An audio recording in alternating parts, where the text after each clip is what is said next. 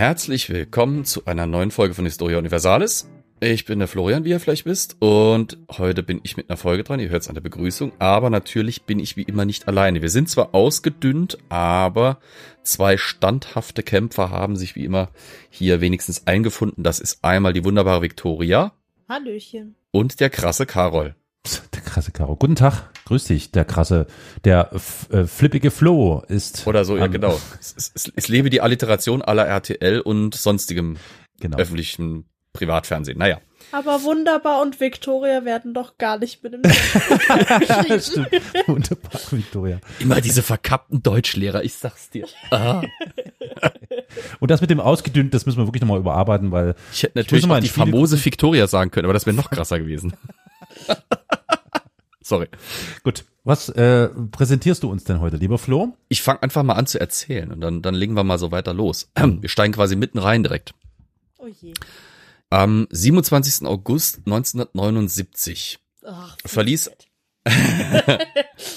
verließ ein kleines, strahlend grünes Fischerboot den Hafen von Mullaghmore im County Sligo in der Republik Irland. Die Sonne schien zum ersten Mal seit einigen Tagen voller Regen und dankenswerterweise war dieser Montag auch noch ein gesetzlicher Feiertag. Perfekte Voraussetzung für einen erquicklichen Ausflug, um Hummerfallen zu setzen und Fische zu fangen. Was für ein Feiertag war denn das?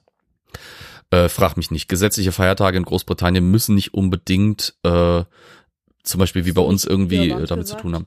Ja, aber das ist, du wirst es noch feststellen. Gut, anders gesagt, also dieser Feiertag hat keine Relevanz. Nein. Okay. Es war halt ein Feiertag und das wurde Jahr war's? genutzt. Dann hat 1979. Irland ja auch zu Großbritannien gehört. Nein, das ist tatsächlich Nee? Irland, aber um die, die es geht, wirst du gleich feststellen. Na gut. Gegen 11.45 Uhr hatte sich das Boot bereits ein Stück vom Ufer entfernt, befand sich aber noch im Hafen von Mullaghmore und damit auch in der Bucht von Donegal oder Donegal, je nachdem, wie man es aussprechen will.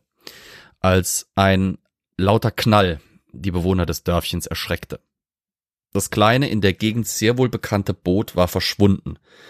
Es hatte sich quasi in seine Bestandteile aufgelöst, die nun im Hafenbecken drifteten. Es geht um Loch Ness. Nein. Nein. Das ist doch Sofort. in Schottland. Ach, Genau. scheiße, das stimmt. Oh nein, ich oute mich als total unwissend. Oh ja. Oh Gott, sorry, sorry an alle UK, Irland, whatever, Commonwealth. Okay, gut. Sofort eilten Ortsansässige zur Hilfe und bargen die sieben Bootsinsassen und brachten sie an Land. Wohl als erster wurde der Besitzer des Boots gefunden. Als ihn die Helfer aus dem Wasser zogen, lebte er noch, er war aber schwerst verwundet und verstarb noch, bevor er an Land gebracht werden konnte.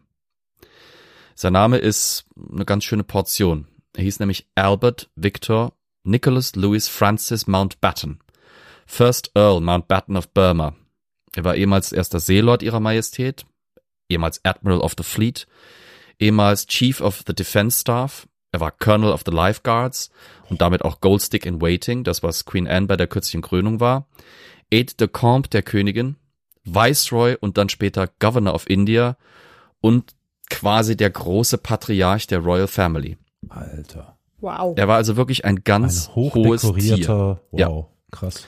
Ein ganz hohes Tier im Ruhestand. Okay. Ich will aber nicht unterschlagen, außer ihm befanden sich natürlich noch andere Personen an Bord, die genannt werden sollten. Äh, außer ihm an Bord der Shadow Five, wie sein Boot hieß, befanden sich seine Tochter Patricia und deren Ehemann John Natchbull, sowie deren beiden Söhne Nicholas und Timothy Natchbull, beide 14 Jahre alt, sowie der aus Enniskillen stammende Paul Maxwell, 15 Jahre alt, der auch als sozusagen Bootsjunge diente und ein Freund der Familie war und Doreen Natchbull, die Dowager Baroness of Brayburn, 83 Jahre alt und Mutter von John Natchbull. Patricia, John und Timothy Natchbull wurden schwer verletzt geborgen und überlebten das Unglück. Doreen Natchbull erlag am Folgetag, also am 28. August, ihren Verletzungen. Und für Nicholas Natchbull und Paul Maxwell kam jede Hilfe zu spät. Du sprichst von einem Unglück. Ja, Ich bin mir jetzt nicht sicher, ob das wirklich ein Unglück ist. Das klingt ja fast Nein. wie, als wäre da, äh, hätte da ein Angriff stattgefunden oder so. Ja. Knapp eine halbe Stunde nach der Explosion auf Lord Mountbattens Boot bekannte sich die Provisional Irish Republican Army, kurz IRA, in einem Telefonat mit der Redaktion der Lokalzeitung Donegal Democrat zu dem Anschlag. Die Welt und insbesondere natürlich Großbritannien und die königliche Familie waren tief erschüttert. Hm. Sofort wurden polizeiliche Untersuchungen begonnen. und die lieferten erstaunlich schnell einen Verdächtigen. Thomas McMahon, geboren 1948 in Monaghan, im County Monaghan in der Republik Irland. Zwei Stunden vor dem Anschlag hatte ihn die Garda, das ist die Polizei der Republik von Irland, an einem Checkpoint zwischen Longford und Granard angehalten. McMahon machte sich nämlich dort durch sein Auto verdächtig. Der Wagen war gestohlen. Und so wurde er vorläufig festgenommen. Als dann die tatsächlichen Morduntersuchungen an, anliefen, stellte sich ziemlich schnell heraus, dass er was mit der ganzen Sache zu tun hatte, denn an seiner Kleidung fanden sich die markanten Farbpartikel vom Rumpf der Shadow Five, dieses knallgrün, hm. Und Spuren von Nitroglycerin. Er hatte nämlich mit knapp 25 Kilogramm sogenannter Sprenggelatine dieses knapp achteinhalb Meter lange Boot, Holzboot, komplett desintegriert. Also das, das war völliger Overkill. Aber sehr wirksam. Hm. McMahon kam, äh, McMahon kam wegen Mordes äh, ins Gefängnis, das er aber 1998 bereits wieder verlassen durfte, als Teil eines Amnestieabkommens im Rahmen des Good Friday Agreements. Der 27. August 1979 war allerdings nicht nur für die Royal Family und die Natchbulls ein schwarzer Tag, denn auf der anderen Seite Irlands starben bei einem Anschlag wenige Stunden nach dem Anschlag auf äh, Lord Mountbatten mit einer Sprengfalle, das was wir heute so als IED bezeichnen würden, das was so in Afghanistan auch unsere Soldaten in Probleme gebracht hat, 18 Soldaten der British Army. Auch für diesen sogenannten Warren Point Ambush bekannte sich die IRA verantwortlich und erklärte, dass beide Anschläge als Vergeltung für das Bloody Sunday Massacre zu sehen seien. 13 Gone and Not Forgotten We Got 18 and Mountbatten wurde zum grotesk, mit, also mit einem grotesken Stolz verbreiteten Slogan der republikanischen Sympathisanten. Der Bloody Sunday übrigens, das war der 30. Januar 1972, also sieben Jahre zuvor, als bei einem Protestmarsch in Londonderry in Nordirland britische Soldaten auf Zivilisten geschossen hatten und 14 töteten und nochmal über 15 schwer verletzten. Der 27. August 1979 ist nur ein Beispiel für die sich immer weiter aufschaukelnde Gewalt und Gegengewalt einer 30 Jahre andauernden Phase der irischen Geschichte, die wir als den Nordirland-Konflikt, Briten und Iren, überhaupt die anglophone Welt aber eher als die Troubles kennen. Und damit herzlich willkommen zu einer neuen Serie von Historia Universalis. Ich habe auf Discord einige Anfragen erhalten, den Nordirland-Konflikt zu behandeln und mich irrsinniger und schwachsinnigerweise dafür entschieden, tatsächlich in diesen historischen Sumpf reinzuwarten oder kopfüber reinzuhüpfen, mhm. je nachdem, wie man es sehen will. Und in typischer HU-Manier will ich das jetzt nicht in einem Aufwasch machen. Schon aus Gründen der zu erwartenden Episodenlänge und der Erhaltung meiner geistigen Gesundheit. Stattdessen wird es eine noch nicht definierte Zahl von Folgen geben. Ich hoffe, es werden vielleicht maximal drei oder vier. Mal mhm. gucken. In denen die Vorgeschichte, die Hauptereignisse und auch die Folgen der Troubles Themen sein sollen. Sehr spannend. Also, wow. Ja. Ja. Zum einen, wow, danke, dass du dich da dran traust, weil ich hab's ja auch so im Hinterkopf, aber ich war die ganze ja. Zeit so, nee, ich, ich das traue ich mir nicht zu. Und Google zum anderen. Harakiri. und zum anderen finde ich diesen Begriff von den Troubles einfach so makaber, weil der ist halt so gar ja. nicht, gar das, nicht. Das klingt trifft. so Understatement, ne? Ja, das ist ein Ärgernis. Nein, das ja, ist ein Troubles Schwierigkeiten. Bürgerkrieg. ist es. Ja, also ich bin schon sehr gespannt und sehr gehypt auf die neue Serie. Oh je. Ich hoffe, ich kann halbwegs liefern. Ich schicke direkt ein paar Sachen voraus. Ähm, erstens mal, ich kann den Konflikt nicht en Detail behandeln. Das Problem mhm. ist einfach, mich da reinzulesen, da da müsste ich quasi, also das, das würde ich vielleicht im Rahmen des Studiums, wenn ich das jetzt irgendwie für eine Arbeit oder sowas verwenden könnte, würde ich das natürlich machen, aber so seid mir nicht böse, wenn es mir erstmal zu heftig ist, weil das, ich habe mir jetzt mal ein Buch gekauft, die Leute haben es ja vielleicht schon auf Discord gesehen, äh, da habe ich ja ein Foto schon quasi als bisschen Spoiler und Teaser gepostet. Ähm, theoretisch bräuchte ich hier fast eine kleine eigene Bibliothek, weil dieser Konflikt ist so dermaßen hochkomplex, ja. lang und eigentlich auch wohl dokumentiert. Da hängt aber auch gleichzeitig so viel Geschmäckle, politisches und propagandistisches Geschmäckle dran, dass ja. es wirklich extrem schwierig ist, da ins Detail zu gehen, ohne sich irgendwann zu verlieren. Mhm. Ich finde es immer so schön, dass dieses, diese Metapher oder das Symbol, das, das CGP Grey bei seinen Videos über Nordirland benutzt hat. Er hat zum Beispiel ein Video gemacht über die Flagge von Nordirland oder die Ulster Flag. Und da verfolgt ihn dieses blau leuchtende, mit Tentakeln ausgestattete Buch mit der Aufschrift The Troubles. Und das bedroht ihn quasi jedes Mal, wenn er auf dem Pfad des, des Wissens, das er im Video vermitteln will, irgendwie bleiben will. Und die Troubles zerren ihn ständig weg. So kann es einem passieren. Das will ich verhindern. Außerdem liegt ein zweit, also im zweiten Faktor, warum ich das nicht so hundertprozentig machen kann und auch nicht, nicht will, ist, äh, ich bin Deutscher, ich bin Protestant, ich bin nicht sonderlich religiös, ich Mhm. kann die gesamten politischen Hintergründe dieses Konfliktes teilweise nicht nachvollziehen, einfach weil sie meinem Wesen sehr fremd sind.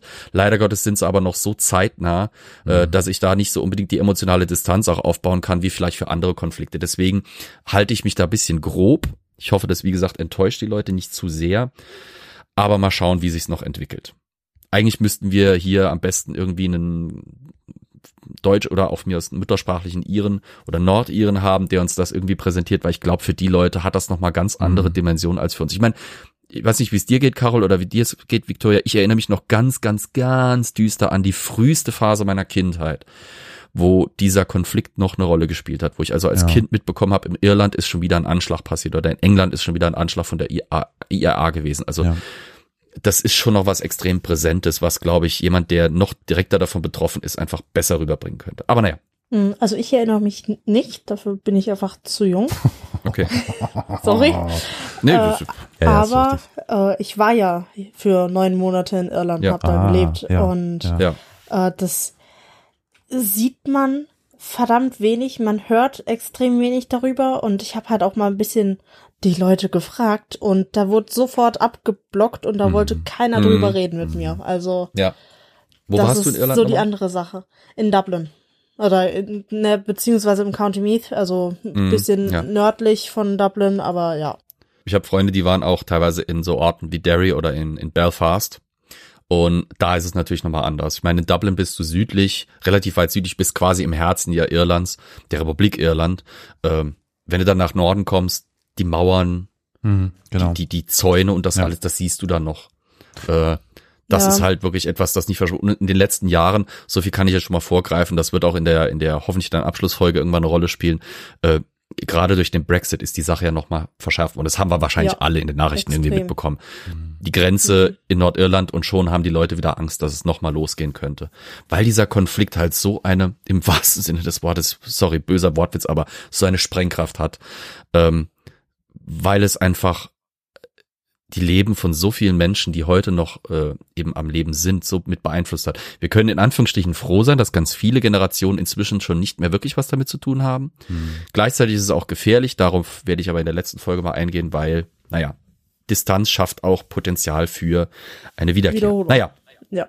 genau. Nee, tatsächlich war ich halt nicht in Belfast. Ich, da war ein Trip geplant Mhm. für, für ein Wochenende und ich wollte unbedingt, aber dann musste ich halt doch arbeiten an dem Wochenende. Und Das Ja.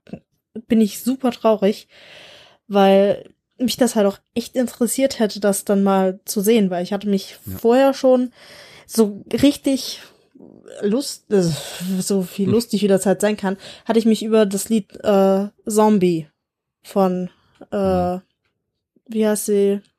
Äh, Komplett weg. ja.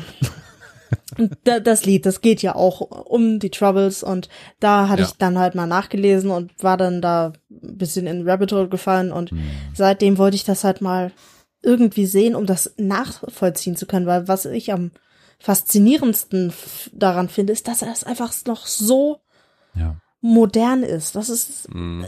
So nah. Das ist ein Bürgerkrieg vor unserer Haustür zu unseren Lebenszeiten teilweise noch und Ja. ja, In der EU. Denk, in der EU eben. Ne, das denkt man halt eigentlich so gar nicht.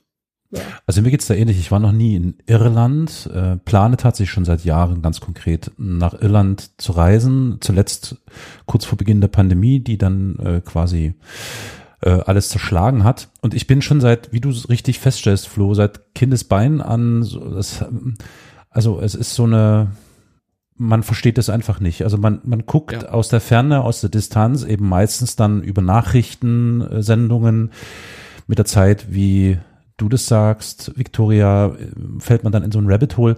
Und ich habe Mhm. seither unzählige F- Filme darüber gesehen, also keine Dokumentarfilme, sondern Filme, diese Verflechtungen und was damit alles verbunden ist und auch diese strikte, äh, wie soll ich das sagen, auch diese, also bis hin zum städtebaulichen und gestalterischen, Ja. das ist einfach unfassbar. Ich krieg das nicht in meinen Kopf und deswegen bin ich umso, so blöd das jetzt klingt, aber umso begeisterter, dass du dich des Themas annimmst und das heute versuchst ein bisschen anzuschieben, weil das wird sicher äh, ja, das weckt bestimmt bei vielen äh, hohe Erwartungen. Fühl dich nicht nur, ah, no pressure, no pressure. Ähm, ja. ich brauche ein Bier. Aber es wird mein bestimmt äh, sehr interessant. Deswegen, let's go. Es ist übrigens von den Cranberries. Ach, die, Die Cranberries, oh, ja. Die, das, ist das, diese, ja, ja. oder? Hey, ja, hey, ja, ja, ja. With their guns and their stuff. Ja, Ja, also, ja, ja. Das, das ist, glaube ich, das Lied, das, glaube ich, wir auf dem Kontinent auch mit, mit Irland so ein bisschen mit diesem Konflikt auch in Verbindung bringen, ne? Nee. Nicht? Auf dem ich Stand schon. überhaupt nicht. Mir ist überhaupt nicht Echt? klar, was sie da singt. 0,00. Also ich, gut, ich bin jetzt kein großer Fan Äh. von den Cranberries und von diesem Song, aber mir war das bis jetzt, bis das Victoria erwähnt hat, Ja, gar gut, nicht so mit richtig ihren Waffen klar. und mit ihren Bomben und dem Ganzen und äh, doch, das ist schon. Ja, ich hab, denkst du, ich Hm. höre auf den Text? Nein. Ja, du musst es jetzt mal machen. Ja, das mache ich auch. Also ich muss ja auch sagen, in letzter Zeit ist mir das nochmal so, nochmal präsenter geworden, auch die Troubles, ähm, dank einer Serie, die ich ja schon mal auch im Vorfeld so ein bisschen angesprochen habe, und zwar Derry Girls. Schon mal gehört? Ja, gehört, aber Nein. Ich irgendwie. feiere die Serie schwer. Derry Girls ist eigentlich eine Comedy-Serie, eigentlich so ein bisschen Coming of Age mäßig, Mhm. aber es spielt halt eben in London Derry, in Derry und halt eben in den 90ern, frühen 2000ern, also eher 90er, ähm, im, im Rahmen eben dieser, dieser Endphase der, des Nordirland-Konflikts und ähm, während wir im Prinzip im Vordergrund dieser, dieser genialen Comedy-Serie den, den, den chaotischen Derry Girls da irgendwie folgen, spielt sich im Hintergrund dieser Konflikt ab und ich finde es spannend, wie die Serie damit auch umgeht. Ähm, dass das teilweise mal präsenter ist, mal weniger präsent. Also die erste Folge fängt quasi schon damit an, äh, die Mädels können nach den Ferien nicht in die Schule, weil äh, der Schulweg blockiert ist, weil da eine Bombe vermutet wird. Da ist eine militärische Aktion, deswegen kann der Schulbus nicht da lang. Die Mutter ist völlig verzweifelt und sagt, das geht ja gar nicht. Ich habe diese ganze Ferien über in, im Haus gehabt und jetzt wegen der Scheißbombe können die nicht in die Schule. Ich halte das nicht mehr aus. Ja. Und ihre Schwester regt sich auf, dass die, dass die das ja wollen. Die, die machen diesen Terrorismus ja nur, weil sie hätte nämlich jetzt einen Termin in ihrem Sonnenstudio, kann nicht hin wegen dieser Bombe auf der Brücke da irgendwie Ja. Scheiße. Das wollen die doch. Naja, die wie, wollen wie das halt, leiden. ne, man, das fügt sich halt in den Alltag ein, ne? Das ist halt, ja, das ist krass. Ja, für, für, für viele Leute war dieser Konflikt oder ist dieser Konflikt noch Ja. immer Teil des Alltags. Ja. Wir müssen uns da wirklich vor, vor Augen führen, innerhalb Europas haben hier Ende des 20. Jahrhunderts mehrere Generationen Hm. ganz alltäglich mit Gewalt und vor allem dieser, dieser sektenhaften, dieser Sectarian Gewalt äh, leben müssen. Mhm. Ne? Mhm. Dieser Konflikt hat über 3000 Todesopfer gefordert. Wahnsinn. Das darf man nicht vergessen. Ja. Ne? Und das Also waren nicht alles Soldaten. Aber für, naja, vielleicht okay. für, für diejenigen, die es interessiert, die Derry Girls, äh, alle Staffeln, derer drei Netflix. äh, auf Netflix, genau. Ansonsten, äh, bevor wir jetzt sozusagen schon äh, den Abgesang auf die Folge vorziehen, lass uns mit dem Thema jetzt beginnen oder mit dem ersten Teil oder wie auch immer du es nennen magst. In, in ganz typischer Florian-Fashion werde ich jetzt natürlich in der Geschichte zurückblicken. Und zwar, um den Samen des Wissens in ein wohlgepolstertes Bett aus Kontext zu pflanzen, auf das er werde- sprieße und werde üppige Licht. Blüten der Erkenntnis treibe, ja. Äh, Bitte hier Händels Halleluja kurz einspielen oder so, dann legen wir los. Ähm, Gott, ich hatte gerade getrunken und habe jetzt mal wieder alles überall Der Tisch Wasser. klebt. Okay, ja. Nee, es war nur Wasser. Leg bitte einfach los, Flo. Okay.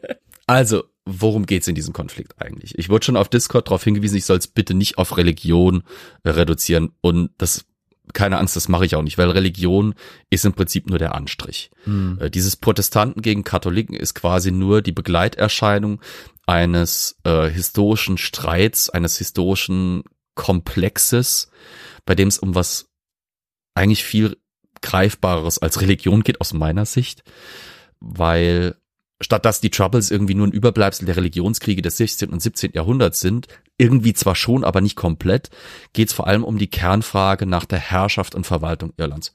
Who is the boss? Wer hat das Sagen in Irland? Jahrhundertelang war die Frage, äh, war die Antwort auf diese Frage ziemlich klar. Jeder außer die Iren selbst. Schon seit dem Mittelalter finden wir Beispiele für die fast ununterbrochenen Bemühungen externer Mächte um die Vorherrschaft auf der grünen Insel. Seit dem 9. Jahrhundert wurde sie ebenso wie das benachbarte Britannien von den Wikingern bedroht und heimgesucht. haben die ersten Wikingerüberfälle, ähnlich wie in England im irgendwie im späten oder mittleren achten Jahrhundert, äh, neunten Jahrhundert, die ersten äh, Überfälle auf Inseln vor der Insel Irland, vor der Hauptinsel Irland und äh, damit beginnt dann quasi dieses Viking Age.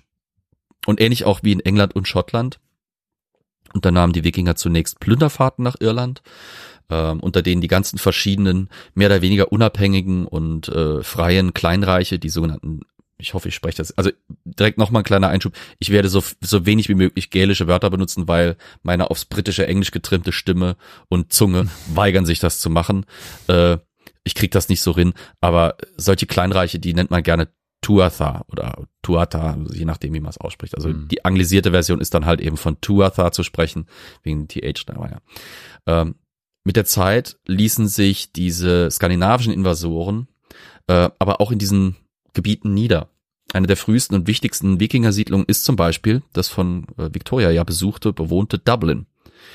Ähm, bevor jetzt hier eingefleischte Irland-Fans aufschreien, ja, ich weiß, dass es äh, eine Forschungsströmung gibt, die das antike Eblana aus der Ptolemaisch, also ich glaube von Claudius Ptolemaios oder sowas, äh, aus der Überlieferung von aus dem zweiten Jahrhundert vor, äh, nach Christus ähm, mit Dublin identifizieren. Aber eine Siedlung, die auch den Namen nach definitiv Dublin ist, finden wir erst ab der Mitte des neunten Jahrhunderts. Dublin übrigens bedeutet so viel wie äh, schwarzer Teich oder schwarzer Tümpel, bezieht sich wahrscheinlich auf den, auf das, äh, das Hafengewässer oder das Hafenbecken in der Bucht von Dublin, die, das die Wikinger als Hafen benutzt haben.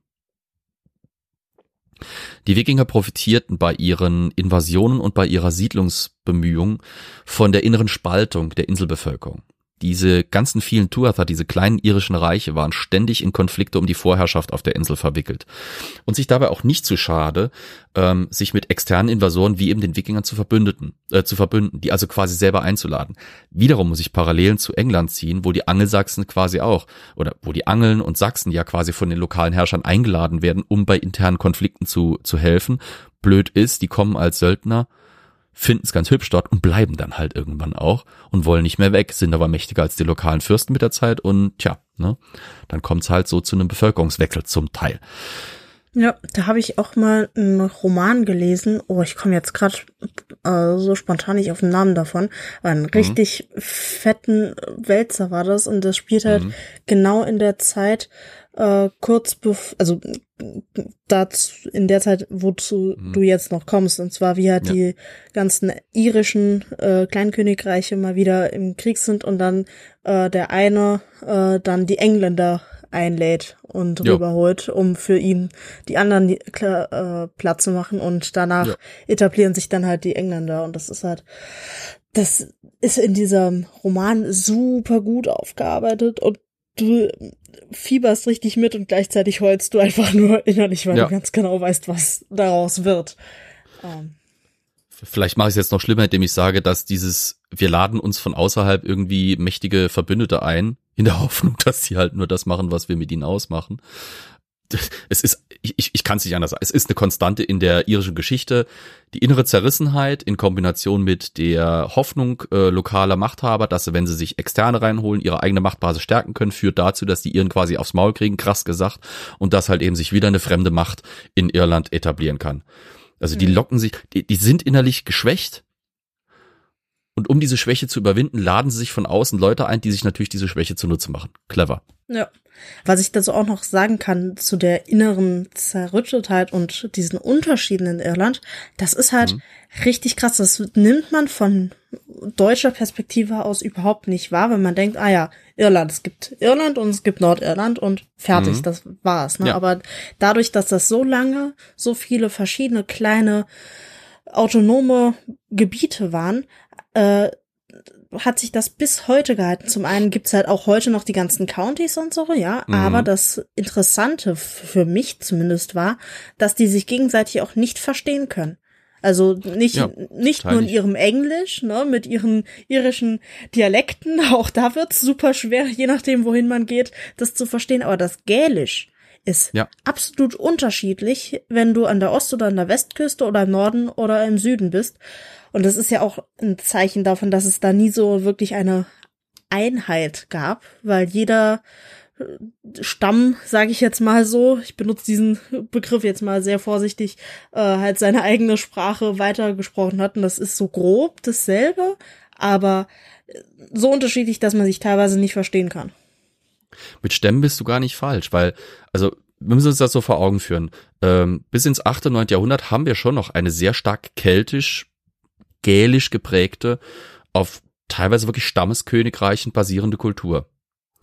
Ähm, gut, je nachdem, in welcher Forschung du guckst, wird das natürlich dann gerne mal ein bisschen verklärt. Gerade im 19. Jahrhundert Nationalismus hat sowohl in Großbritannien als auch in der irischen Geschichtsschreibung ein bisschen Blüten getrieben. Da findest du dann teilweise auch Ausreißer, die wollen das dann irgendwie noch ein bisschen verklären und zivilisatorisch erhöhen und so weiter. Aber faktisch ist es halt so. Wir haben wirklich diese ähm, familiäre oder Familienstammkultur in Irland noch sehr lange. Dann, wie gesagt, kommen die, äh, die Wikinger, etablieren sich, die etablieren vor allem an der, äh, an den Küsten ihre eigenen Königreiche, sei es zum Beispiel eben um Dublin herum.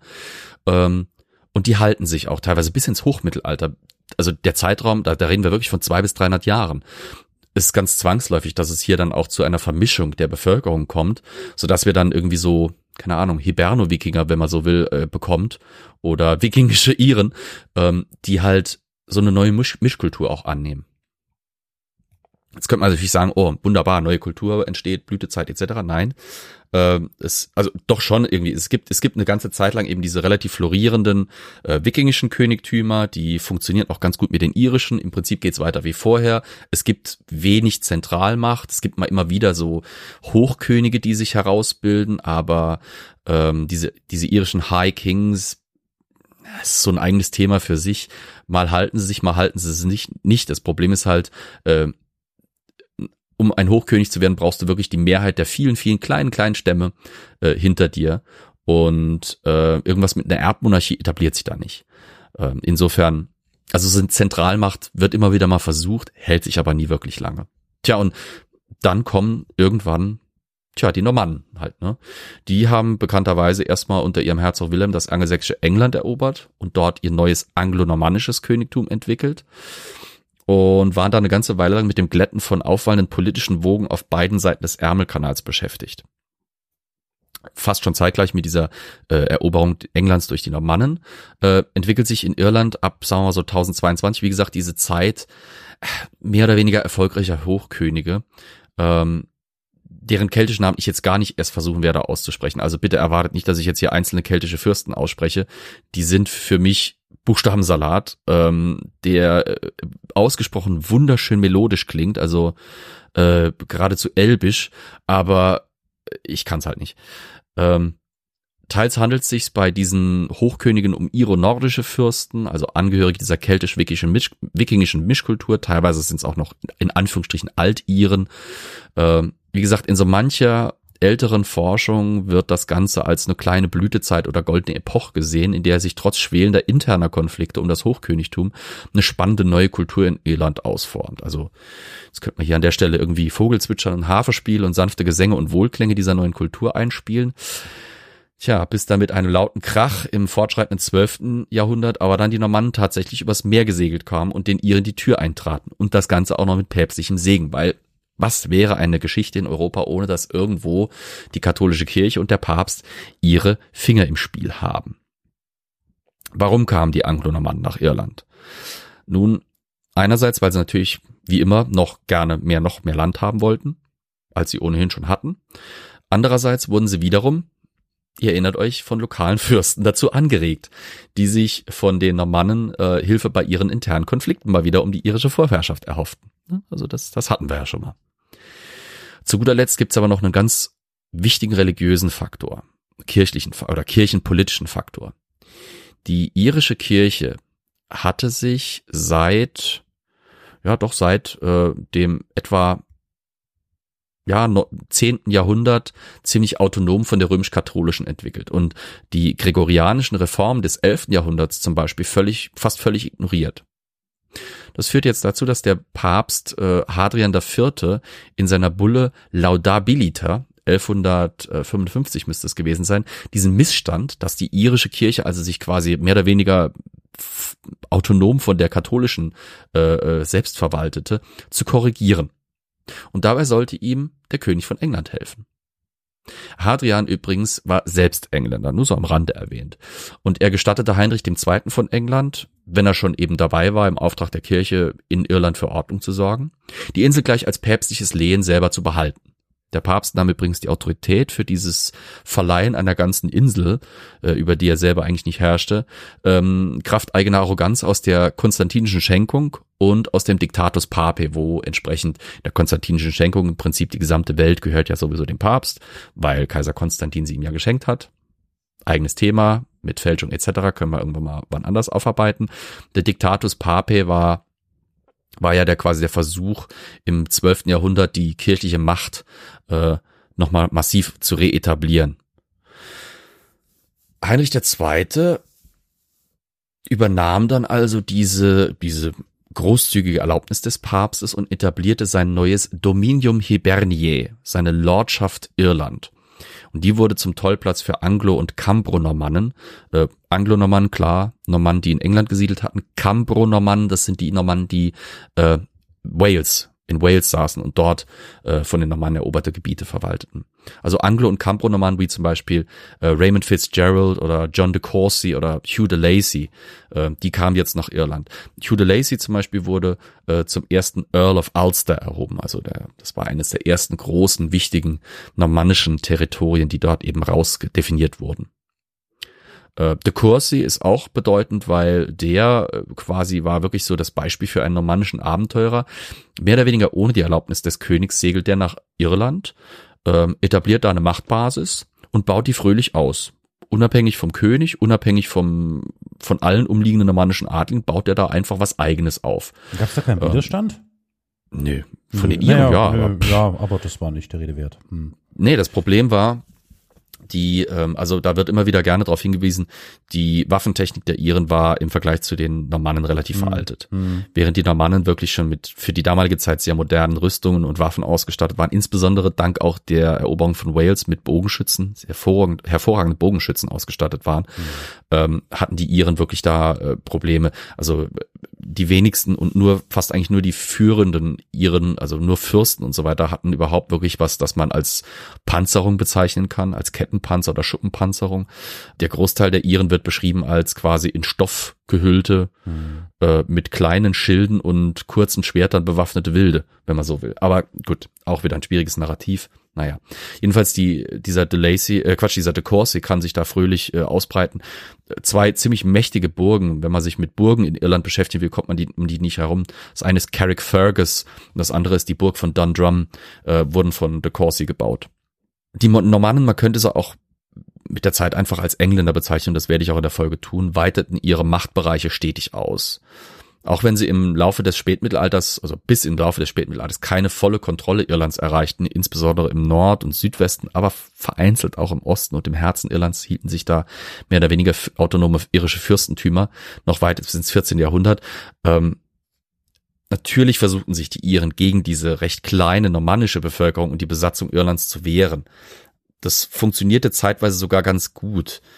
1185 zum Beispiel wollte Heinrich II. seinen Sohn Johann Ohneland, also den berühmten Prinz John, mit einer extra angefertigten Krone aus Gold und Pfauenfedern zum König von Irland krönen lassen, um dieses ihm vom Papst angetragene Lehen zu einem hereditären, also zu einem erblichen Königreich unter direkter englischer Kontrolle zu machen.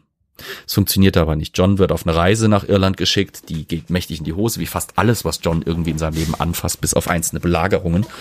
Ähm, und so schafft es Heinrich nicht, diesen John eben krönen zu lassen. Stattdessen argumentieren die Nachfolger von äh, John und von Heinrich, dass die Souveränität über Irland ganz einfach auf die englische Krone übergegangen ist. Also wer, Auto, wer englischer König ist, ist automatisch auch König von England, weil die Kronen, man braucht ja keine zwei Kronen. Irland gehört eh zu England. Ihr versteht, was ich meine. Mhm. Ja, so lavierten die Könige von England mit den irischen Fürsten und schafften es, diese Lordschaft über Irland mal mehr und mal weniger unblutig am Leben zu halten. Seit dem 14. Jahrhundert wurde sogar ein eigenes irisches Parlament abgehalten. Ähm, Das wandert fröhlich oder wechselt fröhlich zwischen den Städten Kilkenny, Dublin und Waterford. Wann immer es für die Iren so aussah, als wäre die englische Krone in Schwierigkeiten und der Druck der englischen Herrschaft ließe nach, versuchten sie sich äh, von selbiger durch Aufstände und Rebellionen zu befreien. Immer wieder wurden deswegen englische Strafexpeditionen organisiert, um die lästigen Iren wieder auf Linie zu bringen. Mhm. Oberflächlich betrachtet war damit alles tutti paletti. Doch unter der dünnen Lackschicht englischer Autorität spielte sich eine kulturelle und politische Veränderung ab, die gerne als Gaelic Resurgence bezeichnet wird. Mehrere Hungersnöte, die Pest und eine ziemlich weitreichende Vertreibung von, von Iren von fruchtbarem Land hatte diese Iren eben ihre Geduld gegenüber der englischen Herrschaft zunehmend verlieren lassen. Also man hatte ähm, angestammte irische, vor allem Grundbesitzer, also wahrscheinlich kleinere Adlige, von ihren Ländernreihen vertrieben und hatte dort an diese Stelle normannische Adlige gesetzt. Dumm war auch für die Engländer, dass diese ehemals normannischen Adligen sich nun zu Hiberno-Normannen entwickelten, also zu mhm. quasi Iri- oder gelisierten Normannen. Mhm. Und dieser normannisch, dieser, dieser hiberno-normannische Adel, ähm, durch die Anpassung an die eigene neue Heimat, entwickelte neue und eigene Interessen, die häufig nicht mehr mit denen der Krone und der Zentralautorität übereinstimmten. Nur in einem recht überschaubaren Gebiet, das die Engländer The Pale nannten, das ist das Gebiet rund um Dublin, äh, behielt die Krone weitreichende Autorität, die sich dann auch bis ins 16. Jahrhundert gerade so halten konnte. Außerhalb von The Pale konnten sie sich äh, nicht mehr wirklich auf die Unterstützung des Adels verlassen. Die Rosenkriege taten dann auch noch ihr Übriges. Durch die ziemlich massive Ausdünnung des englischen Adels, ich erinnere an die entsprechenden Folgen, die ich schon gemacht habe, äh, rissen auch ganz zahlreiche dynastische Bande mit dem irischen Adel ab. Also diese normannischen Familien waren ja meistens, also die, die Leute, die rüber nach, nach Irland gehen, sind meistens ja irgendwie zweite oder dritte Söhne von normannischen Adligen, die in der Normandie und in England noch Besitzungen haben. Das heißt, wir haben also wirklich über einen großen Teil dieser normannischen Herrschaft durchaus Familienbande, die über diese drei Territorien, die zum normannischen Königreich gehören, irgendwie äh, funktionieren und auch natürlich dann persönliche ähm, und politische Bande schaffen, die, die vieles retten können.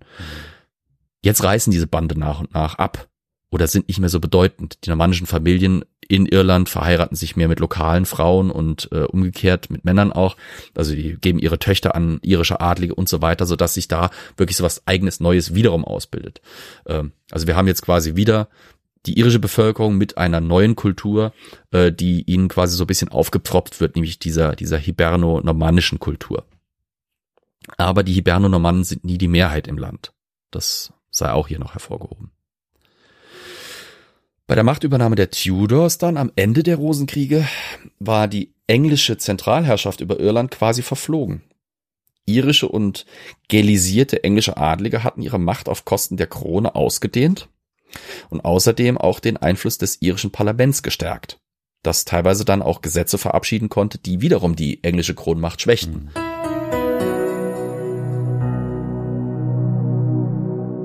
Historia Universalis ist ein kostenloser Podcast. Allerdings kostet uns seine Vor- und Nachbereitung jede Woche viele Stunden. Wenn dir gefällt, was wir tun, dann freuen wir uns über eine Kaffeespende über co-fi.com slash Historia Universalis oder finanzielle Unterstützung in Form einer SEPA-Überweisung. Alle weiteren Informationen zu Spendenmöglichkeiten findest du in der Episodenbeschreibung.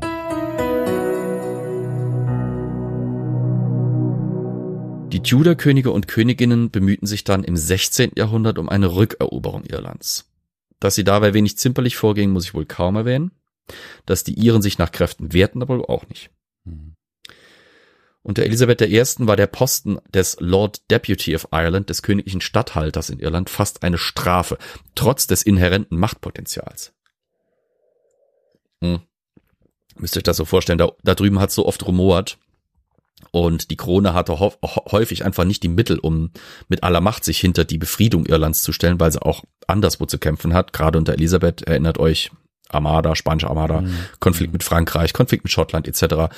Für Irland war meistens nie genug übrig. Das heißt, ein Lord Deputy von Irland musste wirklich häufig mit wenig haushalten und war stets einem großen Risiko ausgesetzt, was viele Lord Deputies dazu zwang, je nachdem, wie man argumentieren will, äh, zu ziemlich brutaler Gewalt zu greifen, weil das quasi, ja, das einzige Mittel zur Machtpotenzierung hat, war, dass sie hatten. Ähm, was wiederum natürlich das Gefahrenpotenzial für sie erhöht hat. Ihr, ihr versteht schon, also Lord Deputies waren echt oft äh, ziemlich angeschissen. Verschärft wurde diese Problematik der englischen Herrschaft seit Heinrich dem Achten jetzt außerdem durch die relevant gewordene konfessionelle Trennung zwischen Katholizismus und Protestantismus. Die Iren waren und blieben mit Masse katholisch. Und die Fremdherrschaft eines ketzerischen Königtums war dadurch noch weniger akzeptabel als ohnehin. Mhm. Mit geradezu brutalen Feldzügen im Rahmen der Desmond Rebel äh, Rebellion und des Neunjährigen Krieges, also die Desmond Rebellionen, äh, Rebellionen, das ist so, sagen wir mal, 1569 bis Mitte der 70er und dann nochmal Ende der 9, äh, 1570er bis in die 83, bis 83 rum. Äh, und der Neunjährige Krieg, das ist dann 1594 bis 1603. Also ihr merkt, fast 30, 40 Jahre ohne äh, wirklich längere Friedensperioden. In diesen, in diesen Kriegszügen äh, gelang es dann Elisabeth I. und James I. eine weitreichende Eroberung Irlands äh, und eben die Reetablierung der englischen Kronmacht zu erreichen.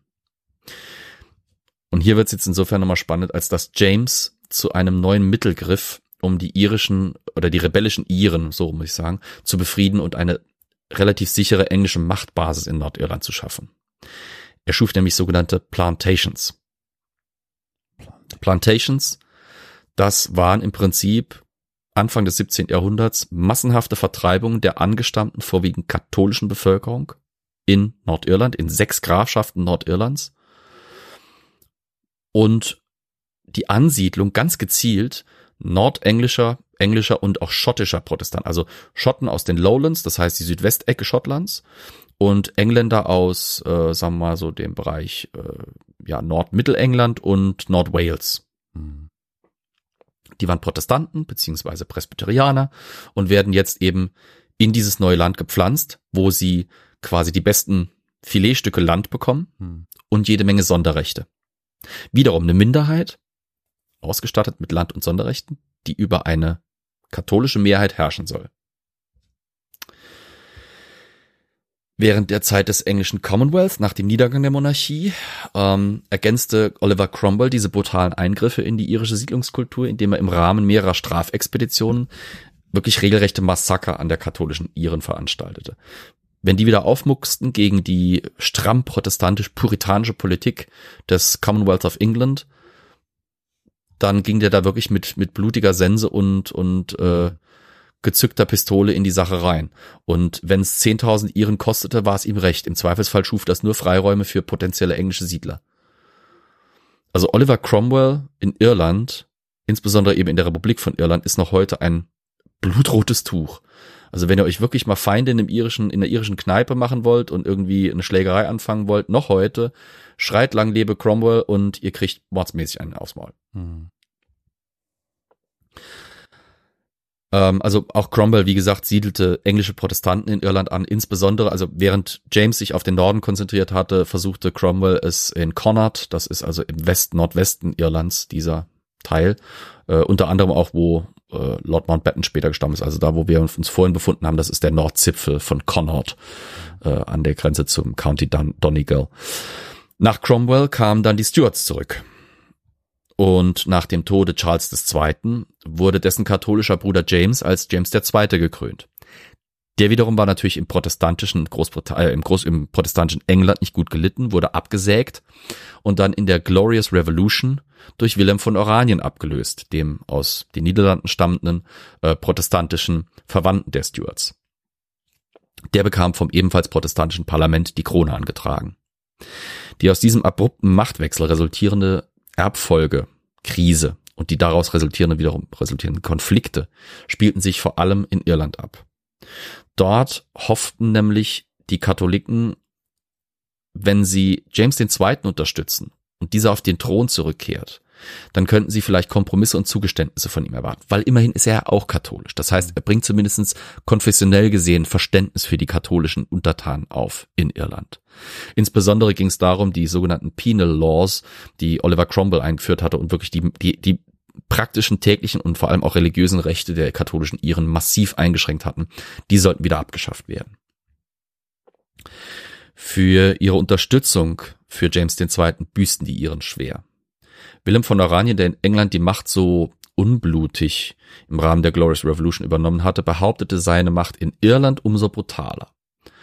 Ähm, wir haben zwei zentrale Schlachten in diesem Erbfolgekrieg, in diesem, in diesem äh, jakobitischen Erbfolgekrieg in Irland, nämlich einmal die Schlacht äh, of the Boyne 1690 und die Schlacht von Orgrim in 1691. Das sind äh, zwei Ereignisse, wo diese katholische Unterstützungsbasis wirklich gnadenlos niedergemacht wird. Und nach diesen Schlachten, sobald sich quasi die oranische, also die, die englische Macht Wilhelms von Oranien wieder etabliert hat, äh, straft er die irische Bevölkerung regelrecht ab.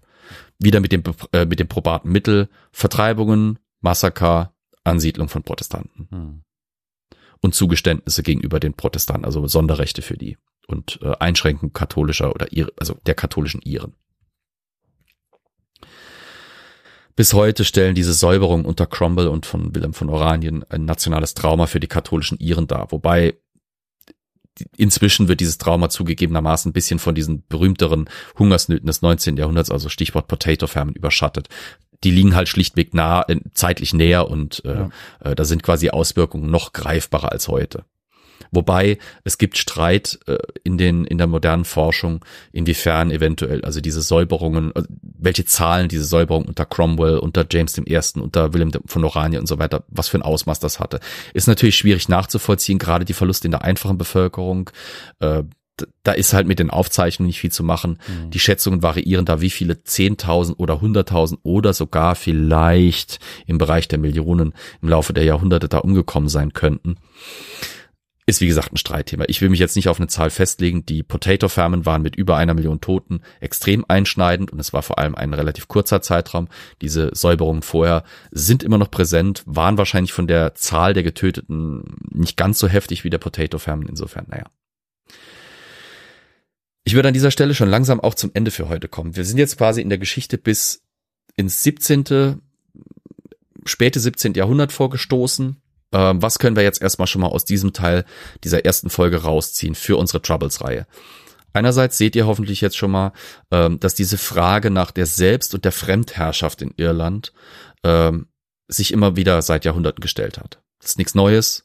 Es ist immer wieder unter anderen Kontexten geschlossen worden, aber es ist eine Konstante quasi in der irischen Geschichte. Andererseits merkt ihr auch, dass diese blutige Nachbarschaft gerade mit England zahlreiche Ereignisse liefert, die insbesondere dann in einem von Nationalismus und Identitätspolitik geprägten Zeitalter, also unserem Zeitalter, wunderbar als politische Munition genutzt werden kann, um, um, ja, eben Spaltungen herbeizuführen.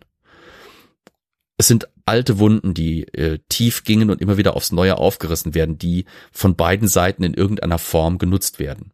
Teilweise nutzen die ich sag mal, die Anhänger eben äh, der äh, Loyalisten, die eben für eine äh, ein Verbleiben Nordirlands wenn es ginge sogar ganz Irlands unter englischer Herrschaft eben äh, sind, die die packen solche Ereignisse quasi mit Stolz schon aus und zeigen, wie ähm, wie äh, sehr sich England da immer wieder zurecht drum bemüht hat und versuchen da alle möglichen Legitimierungen rauszuschlagen. Für nationalistische katholische Iren ist es immer wieder natürlich ein rotes Tuch. Es sind immer wieder Beispiele, an denen man äh, die Geister quasi aufheizen kann, äh, die man wieder als Propaganda und als Vorwand für neue Gewalttaten nehmen konnte. Ein weiterer Punkt, den wir natürlich rausziehen können, ist gerade durch diese gezielten Ansiedlungen von aus England und Schottland stammenden Protestanten in Nordirland insbesondere, zwar auch in Connaught, aber vor allem in Nordirland, wird diese Basis geschaffen, die überhaupt dazu führt, dass es heute dieses Nordirland noch immer gibt. Weil das ist dieses Gebiet, wo sich eine sehr starke Minderheit, die Protestanten sind in Nordirland immer noch ein bisschen in der Minderheit, das hat man auch gerade beim Brexit nochmal gesehen, mhm. behaupten kann.